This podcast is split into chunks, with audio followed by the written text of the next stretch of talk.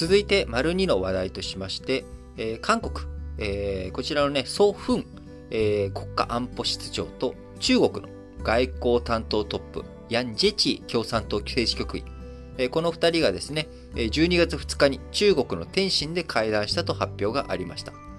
えー、その会談の中で、えー、ヤン・ジェチー氏、えー、中国の外交トップのヤン・ジェチー氏は、韓国が今、ムン・ジェイン政権がね、えー、ムン・ジェイン大統領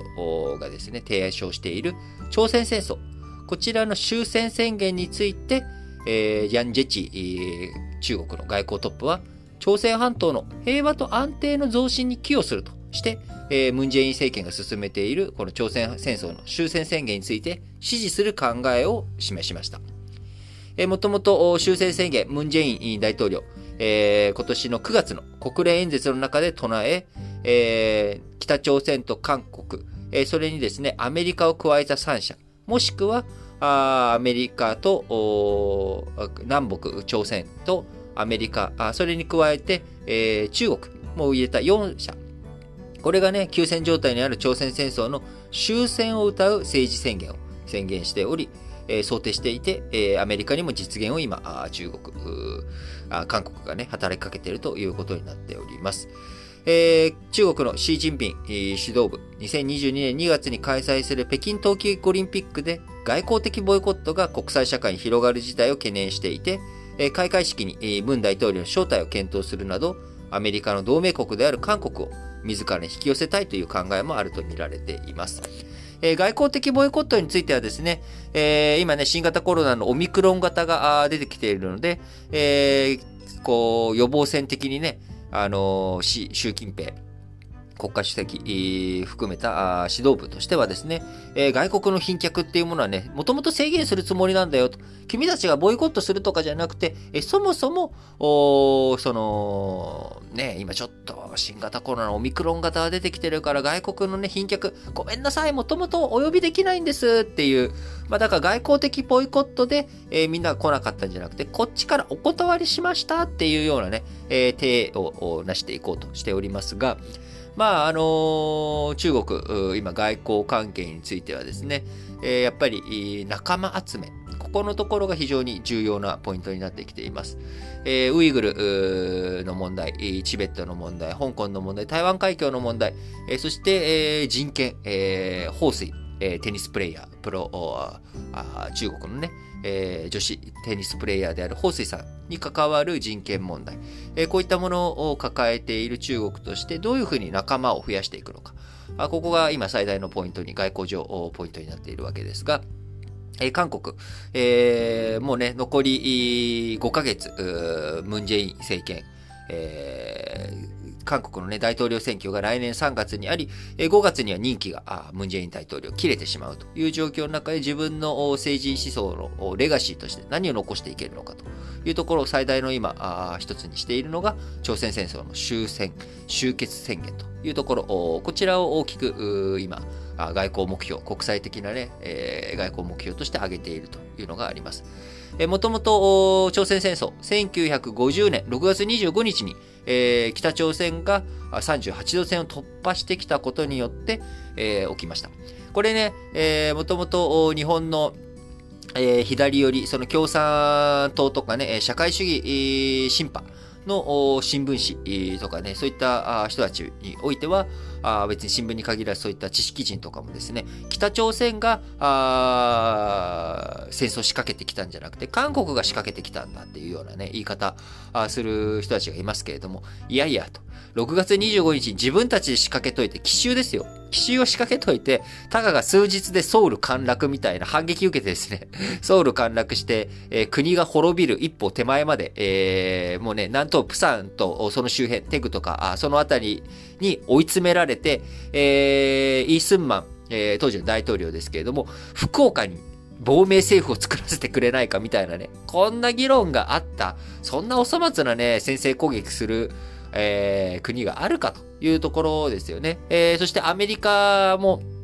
えー、当時はアチソン宣言、えー、当時のね、アメリカの国務長官であるアチソンさんが、あ、のー、こう、北、朝鮮半島でね、あんまり大きな戦争をしたくないというような、あ念頭も置いたアチソン宣言、アチソン発言、えあったりとかするわけですけれども、えそういった状況を踏まえてもですね、え韓国側が先制攻撃したっていうのは、まあ、ありえないというところです。で、まあ、今、あの、基本的に今では北朝鮮が先制攻撃仕掛けたということで、えー、認識、一致しているわけですけれども、まあ、一部ね、まだ、あの、過去の、その韓国側が仕掛けたんだっていうふうに思っていらっしゃる方いらっしゃった時にはですね、あの、まあ、認識を改めて考え直しておいた方がいいのかなと思いますが、えー、その後、1950年、の9月15日、16日、ここで、追い詰められていた韓国に対して、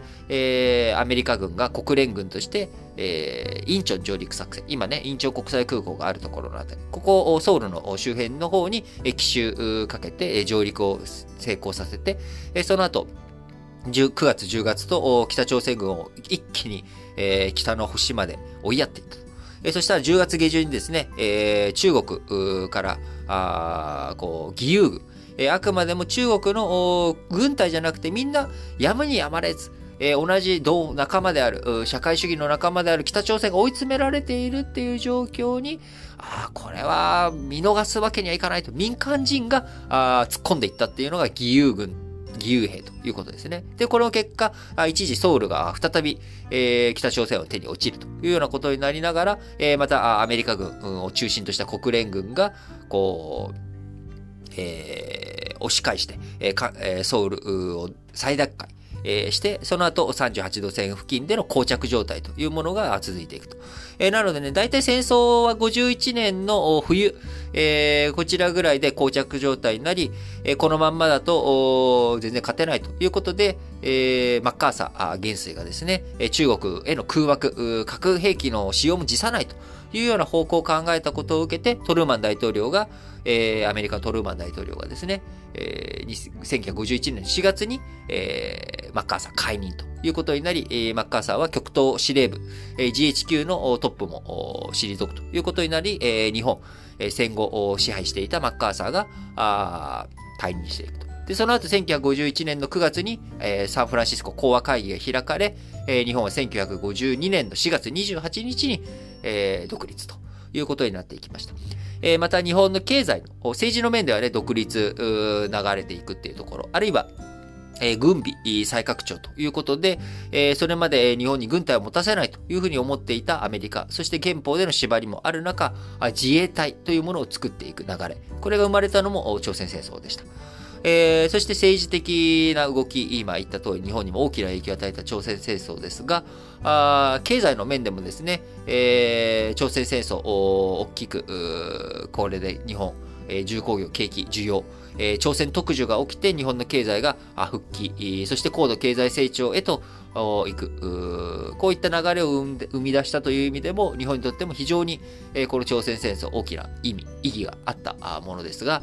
えー、こちら1953年、えー、スターリンが死去した後、ソ連のトップのスターリンが死去した後、え、休戦交渉を進んでいき、えー、1953年に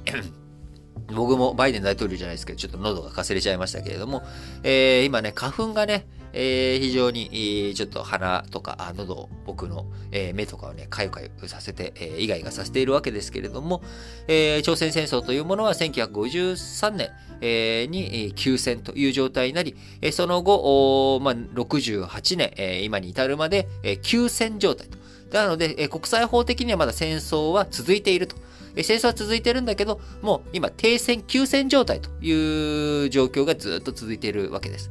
えー、まあ、こういった状況の中、あ北朝鮮との融和的な政策を進めていきたい、えー、韓国としては、休戦協定、えー、こちらをね、終戦というふうに持っていきたいというところがあります。で、えー、韓国の国内事情というものをもう一つお伝えしておくとですね、韓国というのは未だに徴兵制があります。で、徴兵の結果、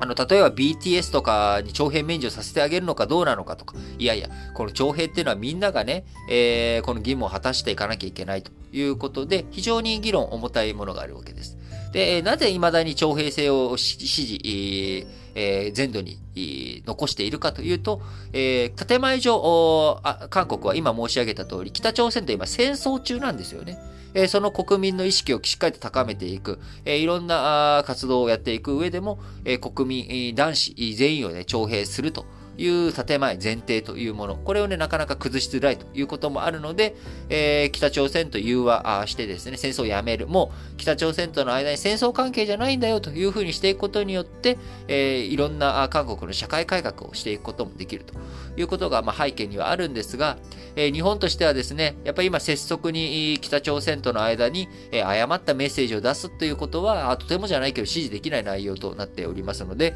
えー、アメリカにもしっかりとですね、北朝鮮の脅威、どういうふうに向き合っていくのか、どういったメッセージを出していくことに意味があるのかというところを前提に、日本、韓国、アメリカ、この3カ国での連携、えー、これをしっかりと念頭に置いて、北朝鮮政策、えー、国際関係の中でちゃんと作って、えー、やっていってほしいなと思います。